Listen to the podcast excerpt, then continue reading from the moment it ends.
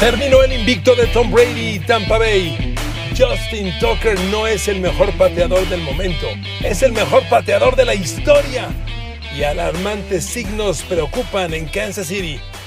Queridos amigos, bienvenidos a mi podcast. Con este teaser de entrada arrancamos este podcast de lunes. He decidido que los lunes vamos a hablar en general de la jornada, obviamente pues omitiendo el Monday Night, que se juega más noche, pero tenemos una gran cosecha de historias de históricos eventos para platicar usted y yo y arrancamos. Una NFL que está deliciosa, qué temporada, qué liga tenemos, qué gusto da ver la NFL y poder devorársela. Extraño mucho no estar narrando para usted en la televisión, pero ser un fanático normal, ver los juegos me fascina, me fascina. A ver, la conferencia americana, oh sorpresa. Son los Raiders el único invicto, junto con Denver, Denver invicto.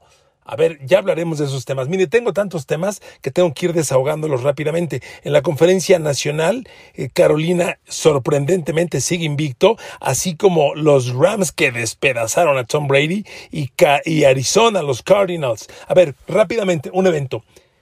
Voy a hablar mucho en la semana posteriormente. Le adelanto esta pregunta. ¿Qué tanto le cree usted a los Denver Broncos? Tres ganados, cero perdidos. Están invictos. A ver, amigos, ya se dio cuenta a quién le han ganado esos tres partidos. A los Jets, a los Giants y a los Jaguars. O sea, los tres ganados, cero perdidos que tiene Denver son contra tres equipos que en suma van cero ganados, nueve perdidos. Lo dejé pensando. No lo había notado. Amigos, a ver, no empecemos con que qué tienes, no tengo nada contra Denver ni nada contra nadie.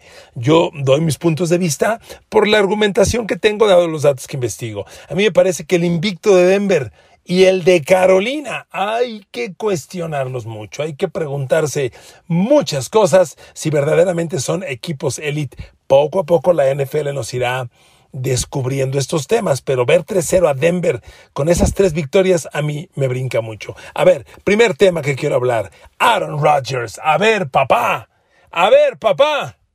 Aaron Rodgers es una bestia, es indomable. Miren, este lunes, después de lo heroico triunfo que tuvo Green Bay ayer, cuando, cuando Aaron Rodgers conecta, increíble, increíble, en, 37 segundos mueve el balón con dos pases nada más para Devante Adams, uno de 25 y otro de 17 yardas, previo al gol de campo de Mason Crosby de 51 para ganar. La pregunta es, ¿le debe Green Bay disculpas a Aaron Rodgers por todo lo que se dijo en semanas pasadas? Miren amigos, yo les voy a decir una cosa. Lo mencioné en un tweet.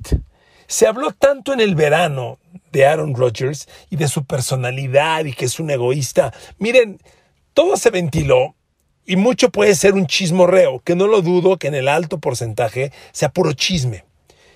Salieron varios exjugadores y presidentes a hablar de Rodgers, que sí, que sí es.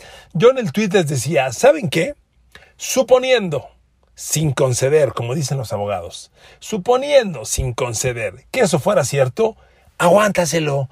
Aaron Rodgers es un genio. A ver, lo que hizo Rodgers es auténticamente de genios, pero miren, este podcast está para platicarles cosas que a lo mejor no vimos en su momento o que la pasión del juego nos distrajo. A ver, en esos 37 segundos que le dejó eh, San Francisco y Jimmy Garoppolo en particular a Aaron Rodgers, hay un alto porcentaje de culpa de Jimmy Garoppolo otra vez. Miren, en inglés le llaman situational football. Es fútbol de situaciones o fútbol de momentos o de circunstancias. Cuando está San Francisco en la última serie, a preparando ese touchdown que finalmente consigue Garoppolo con un pase a Kyle Yoshik, vemos cómo el tiempo avanza y Kyle Shanahan dejando que el tiempo corra. El pase de touchdown de Garoppolo a Kyle Yoshik pide la bola, saca el centro Garoppolo cuando quedan 14 segundos del reloj de juego. Usted sabe, y si no lo es, permítame decírselo, fanático nuevo, que entre cada jugada en la NFL hay 40 segundos. Cuando acaba una jugada y pitan los oficiales, corre un reloj y son 40 segundos para que saques la siguiente. 40 segundos. Y nadie te dice que debes usar la mitad o tú usas lo que quieras. Puedes sacar la bola de inmediato o puedes sacarla hasta el último segundo. Jimmy Garoppolo saca el centro cuando quedaban 14 segundos. El pase de touchdown a Kyle que es con 14 segundos todavía en el reloj de jugada, 37 en el reloj del cuarto. ¿Qué le quiero decir? Que esos 37 que le dejó Garoppolo a Aaron Rodgers debieron ser 14 menos, 23. Y a lo mejor las cosas son muy distintas. Nunca sabes. A ver, Aaron Rodgers es un genio, porque esos dos pases que conecta con Davante Adams, el primero, que es el de 25 yardas, a ver, pone la pelota dos centímetros arriba de la mano de Freddie Warner, el linebacker de los 49ers, que se estira y no puede. Esa precisión, esa maldita precisión, es de un genio, de un genio, y conecta con un Davante Adams que cinco minutos antes estaba conmocionado en el césped. Cuando cayó Davante Adams con el golpe que le da Jimmy Ward, yo puse en el Twitter, está noqueado, está noqueado, se acabó. Yo, porque eh, la cámara hace un close, se acerca, se ve su rostro y yo la vista, le vi la vista perdida. Dije, adiós Davante Adams, está conmocionado. Cuando entró y salió de, la carpa, yo dije, ah, tan rápido, pues está conmocionado o parece estar conmocionado. No, regresó. En la conferencia de prensa, Devante Adams dice que él tenía problemas para respirar.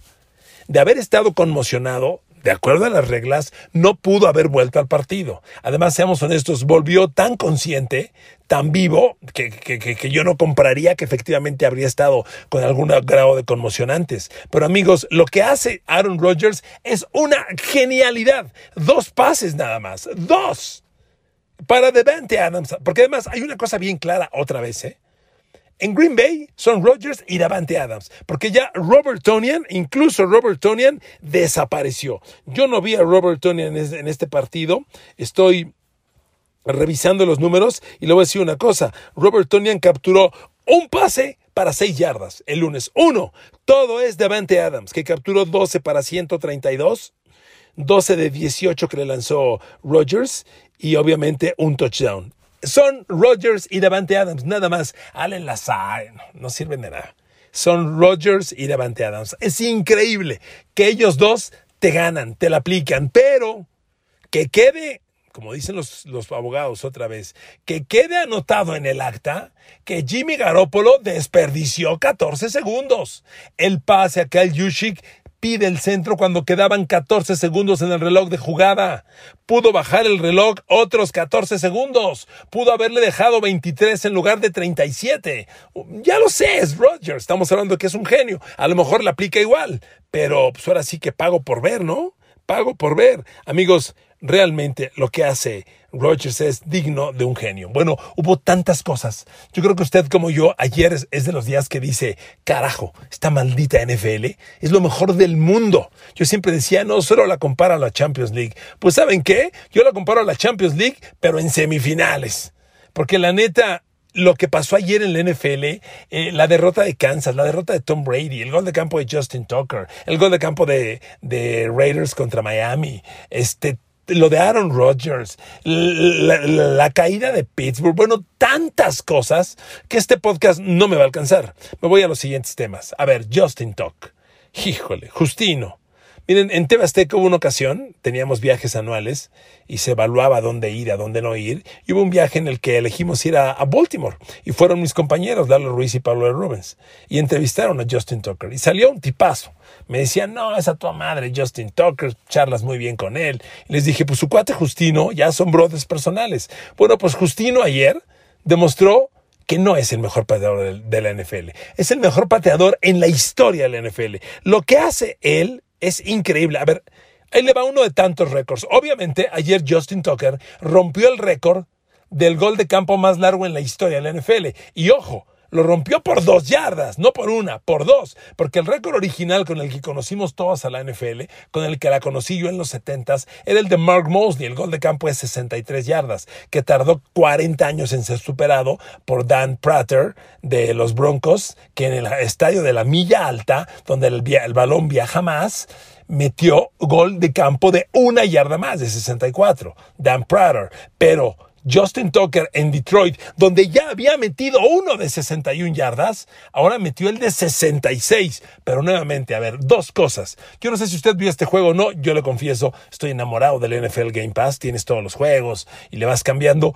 Yo la neta, nunca vi este juego. Nunca le cambié. Iba reportando y decía, ah, caray, Detroit está peleando. Ah, caray, ¿cómo le hace Detroit? Pero nunca le cambié. Yo estaba viendo a Pittsburgh, estaba viendo a Mahomes, estaba viendo a mis Pats. Son básicamente los tres juegos que seguían a las 12. Pero, a ver, hay dos cosas. Previo al gol de campo de Justin Tucker, Lamar Jackson, Lamar, a quien yo apodo Lamar La Maravilla Jackson, tuvo un cuarto down, 19 yardas por avanzar. Cuarta y 19 y Lamar Jackson conectó un pase de 36 yardas a Sammy Watkins. No mamar, perdón, lo tuve que decir.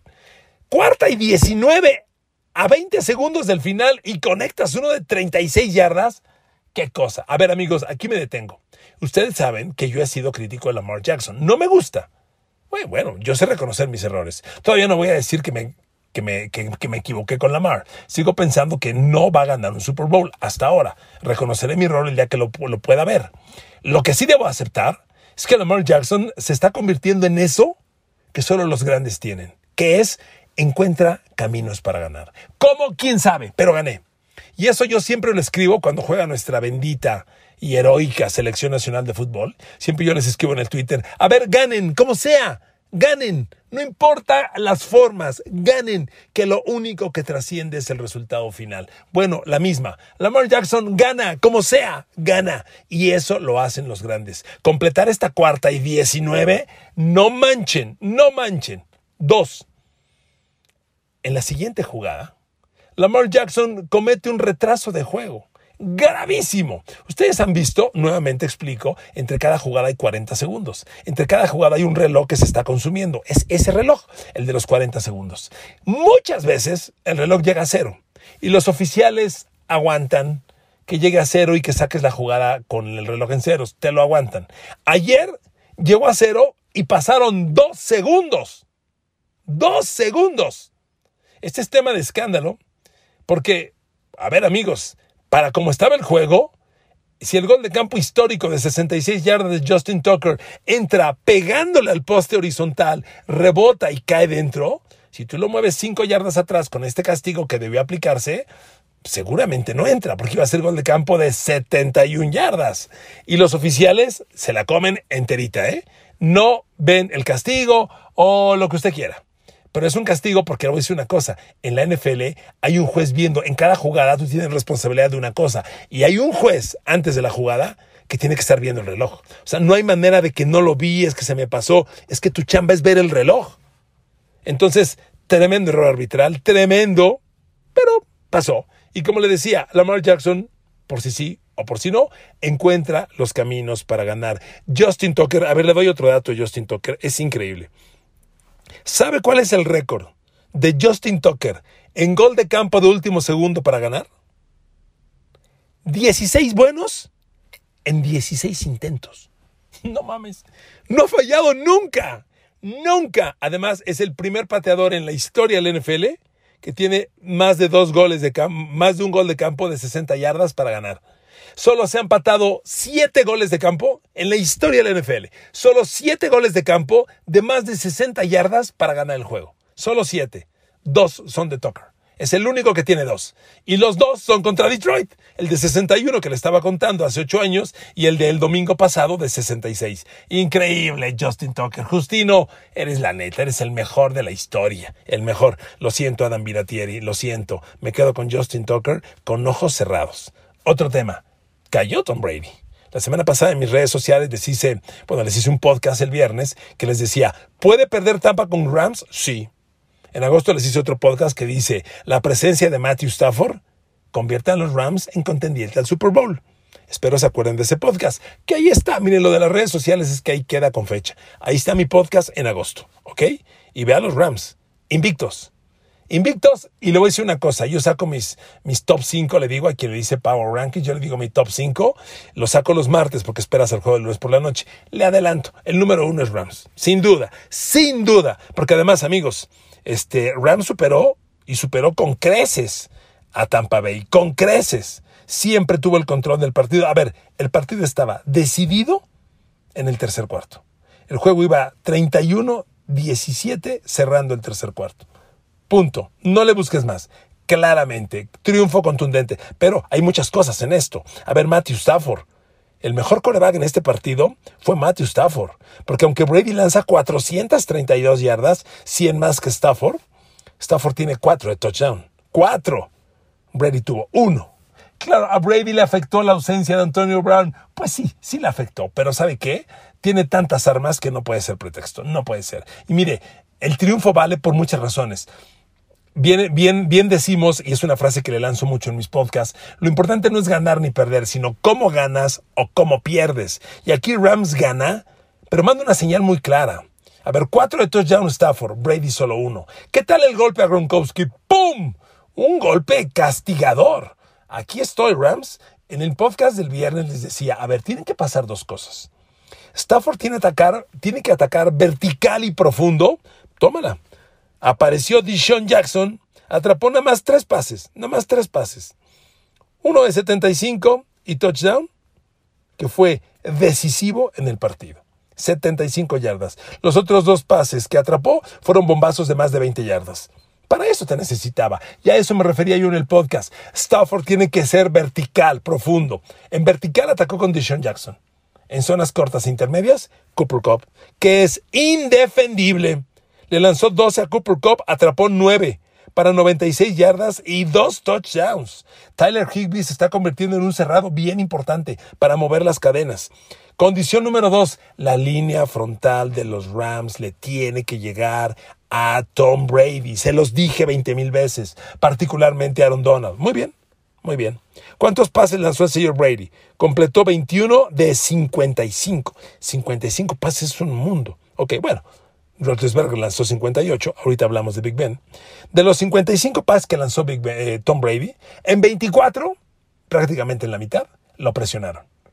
En esos 24 o lo capturaron, o lo golpearon, o lo corretearon. Y eso es un mundo de diferencia. Que en la mitad de las jugadas te presionen. ¿Y quién fue el líder? Aaron Donald. No podía ser otro. Los grandes jugadores dan su mejor nivel en los partidos críticos. ¿De qué te sirve jugar muy bien contra la Unión de Curtidores y el SUO si cuando vas contra Tom Brady no das un buen partido? Da tu gran juego en el gran día. Y lo dio Aaron Donald. Una captura, cuatro apresuramientos, un balón bateado, una tacleada, una tacleada asistida, un fumble provocado y cinco capturas, cinco presiones en total. Cinco de las 24. Otro que dio cinco, se lo digo en mi podcast del viernes, Leonard Floyd. Leonard Floyd, igual que Aaron Donald, tuvo, parece que se copiaron la tarea. Una captura, cero golpes, cuatro apresuramientos, cinco presiones totales. Pero no es, no es menos lo que hizo Sebastian Joseph Day, que tuvo cuatro presiones. Él sí le dio un golpe a Brady, tres apresuramientos. A Brady le pegó Sebastian Joseph Day, es muy, muy importante eso. Le pegó Terrell Lewis, también le pegó fuerte al señor Tom Brady. otro que le pegó fue Aaron Donald una vez. Entonces, amigos, es bien importante golpear al coreback. A nadie le gusta que le peguen, fundamental. Este, y, y otro tema, las coberturas, las coberturas de pase. A ver, me preocupaba muchísimo Darius Williams, muchísimo. Bueno, le completó Brady 5 de 7 pases que le lanzó, de acuerdo, pero no hubo touchdown. Permitió 61 yardas, 14 más después de la recepción. No hubo touchdown, aunque le conectaron el 71% de los pases, no hubo touchdown. Atacaron mucho más a Kenny Young, que de 12 le completaron 12, el linebacker, porque él estaba contra el cerrado. Pero es Kenny Young el que le mete el leñazo a Rob Gronkowski. A Taylor Rapp le completa 5 de 8 pases. ¿Y, dónde está el genio Jalen Ramsey? A Jalen Ramsey le completa 8 de 10. O sea, sí le conecta, pero son solo 75 yardas, que no significa nada, no permite touchdown. Realmente fue un juego espléndido. Amigos, no hay duda. Los Rams son el mejor equipo de la conferencia nacional, el mejor equipo de la NFL, en mi opinión. Y Matthew Stafford ya es hoy el mejor coreback del momento eh, si, evaluamos las tres semanas completas. Roger está jugando increíble, pero jugó muy mal la primera semana. Y sus tres semanas concretas se ven un poco decaídas por ello. Stafford ha sido tan consistente que Stafford hoy es ya el mejor coreback y va con paso de MVP. Así se la digo, ¿ok? Siguiente tema, que el tiempo me está ganando y tenemos muchas cosas que hablar. A ver, Patrick Mahomes y Kansas City amanecieron un ganado, dos perdidos. Igual que Pittsburgh, igual que los Pats. Un ganado, dos perdidos. Pero a ver, Patrick Mahomes, hay símbolos de signos de preocupación. Miren amigos, siempre que hay un duelo divisional, les digo, amigos, todos los duelos divisionales son más cerrados de lo que usted parece. ¿A qué se debe? Miren amigos, en la NFL, una de las cosas básicas que rige esta liga es el scouting. Y el scouting es estudiar el video para encontrar tus debilidades y atacarlas, tus de fortalezas y prepararte contra ellas. Y los equipos de la división, de tu división, como te enfrentan dos veces al año, todos los años, son los que más y mejor te estudian. ¿Usted cree que Dallas ha estudiado a Patrick Mahomes? Seguramente no, muy poco, porque lo ve una vez cada cuatro años. E, eso pasa con los duelos interconferencia. Pero cuando eres de la misma división, eso quiere decir que cuando Mahomes vaya contra Raiders, contra Chargers y contra Broncos, aguas. Y contra Raiders la ha sufrido históricamente. El año pasado Justin Herbert de novato no le ganó a Mahomes por errores en el manejo del, reloj del coach ya despedido Anthony Lynn. Pero hoy le tomaron la medida a Mahomes. A ver, Mahomes termina el partido pues, con no buenos números. 27 de 44 es un porcentaje muy bajo de completos para él, que suele estar cerca del 70 o arriba del 70. Solo completa 260 yardas, que son pocas o a veces dices, bueno, corrió, perdón, completó 260, ¿por qué corrió 150 o 200? Nanay. Corrieron solo 100, 106 yardas los, los este, Chiefs y Mahomes tuvo 260 por aire. Y la clave, dos intercepciones más tres capturas, tres capturas. A ver, Mahomes, en pases de más de 20 yardas, escuche esto. Raid eh, Chargers dejó a Mahomes un completo de seis lanzados, de más de 20 yardas. Un completo de seis lanzados, incluido uno interceptado. ¿Ok? ¿Qué tal? Lo trabajaron muy bien, muy bien. Y obviamente, obviamente, la presión al coreback. La presión, pégale, llégale. Lo capturaron dos veces. Le, lo golpearon dos veces estuvieron encima de él. Y amigos, de eso se trata. Pero cuando un equipo de tu división te la aplica de esta forma, cuidado. Y amigos, no hay duda, ¿eh? El mejor coreback en el Chargers Kansas City fue Justin Herbert. Ahí es un podcast, discúlpenme por favor la referencia en mis podcasts, pero a mí me gusta hablar con argumentos. Y esto se los dije en agosto. Hay un podcast que les digo, Justin Herbert no es bueno, es un fenómeno. Ese chavo va a ser un fenómeno en el NFL. Bueno, Justin Herbert fue el mejor coreback ayer. Amigos, a ver, cuando el partido está empatado a 24 y Charger llega a la yarda 30 para buscar un gol de campo de 57 yardas, tienen cuarta oportunidad, cuatro por avanzar. Entra el pateador y sale Herbert y le dice al coach, no, vamos a jugárnosla. Regresan a jugársela y cometen un castigo de 5 yardas y se convierte en cuarta y nueve. Se la juegan y completa el primero y 10. Y luego completa el pase de touchdown a Williams. Amigos, eso, a los 24 años de edad, en televisión nacional, contra Patrick Mahomes. La neta, Herbert ya es un genio y ese chavo va a hacer maravillas en la NFL. Y vuelvo al tema que ya les dije alguna vez. Y pensar que Miami lo tuvo y prefirió a tu Tago Bailoa. Un coreback que siempre se lesiona y que nunca va a cambiar. Hoy está lesionado. Triste historia. Pero bueno, ahí dejo el Kansas City Chargers, queridos amigos. Y, lo de Mahomes, sí es de preocupar. Y lo de Kansas es de preocupar. A ver, cierro el podcast con lo siguiente. ¿Dónde está Patrick Mahomes hoy entre los corebacks de la NFL? ¿Ya checó? Es el coreback 19. 19. Si bien tiene nueve envíos de touchdown que son muy buenos, solo abajo de Brady que tiene 10, tiene tres intercepciones. Y tener tres intercepciones ya te mete al mundo porque es algo, es lo que no puede tener un coreback en la NFL. A ver, fíjese los que tienen tres intercepciones al momento. Bueno, más que él, solo Kyler Murray que tiene cuatro, Joe Burrow de Cincinnati que tiene cuatro y obviamente los novatos que están jugando basura. Zach Wilson de los Jets tiene siete, Trevor Lawrence tiene siete, pero que Mahomes tenga tres, igual que Lamar Jackson, igual que Mac Jones de los Pats que lanzó tres ayer, eh, Ryan Tannehill de Tennessee tiene siete, perdón, tiene tres. Entonces, esos números de Mahomes no son buenos y tiene 940 yardas por aire, que, en tres juegos no son malas, pero usted saca el promedio, ¿sabe qué problema está ocurriendo en, en Kansas City? Sí es un problema. Se están quedando sin receptores. Es Mahomes, Travis Kelsey y Tyreek Hill. Nada más. Mire, Mahomes le completó con Tyreek Hill y Travis Kelsey 12 pases para 160 yardas. 12 para 160. Fuera de ellos, completó 15 para 100 yardas. ¿Ok? ¿Qué enorme diferencia hay buscando a Tyreek Hill y a Travis Kelsey y a los demás? Yo siempre creí, creí que Michael Herman se iba a convertir en un, en un jugador elite. Se está quedando, ¿eh? Capturó ayer tres pases para 30 yardas. Nada excepcional, aunque uno fue de touchdown. Nada excepcional. Amigos, esto es muy significativo. Y, le digo, Mahomes, mal inicio de campaña. No patético, no encendamos alarmas, pero un mal inicio de campaña, sin duda. Y cierro. Kansas City, ¿cómo anda Kansas City? A ver, el lunes, la semana pasada, por ahí de del martes, miércoles, les ponía ahí un Twitter y le puse, Twitter que nadie va a saber responder. ¿Quién es la peor defensiva de la liga en yardas permitidas? ¡Wow! Es Kansas City. Bueno, pues hoy le voy a decir una cosa. ¿Cuál es la peor defensiva de la liga en puntos permitidos? Siempre les digo que para mí, ofensivas y defensivas no las evalúo por yardas, sino por puntos. ¿Cuál es la defensiva más vapuleada de la NFL después de tres partidos? Kansas City.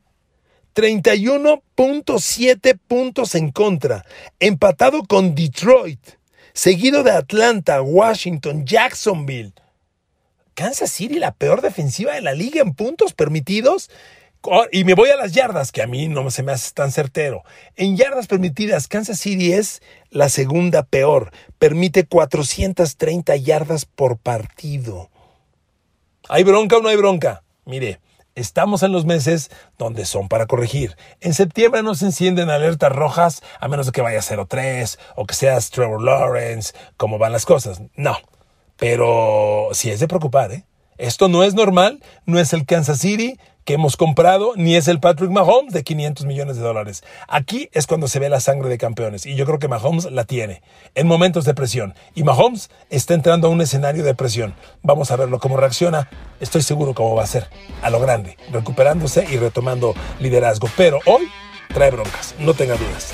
Los quiero mucho, las quiero mucho. Abrazos y besos para todos. Saben que tengo un podcast particular de Dallas, de Pittsburgh, de los Pats. Ahí voy a hablar de cada uno, por eso me sus temas. Abrazos, los quiero.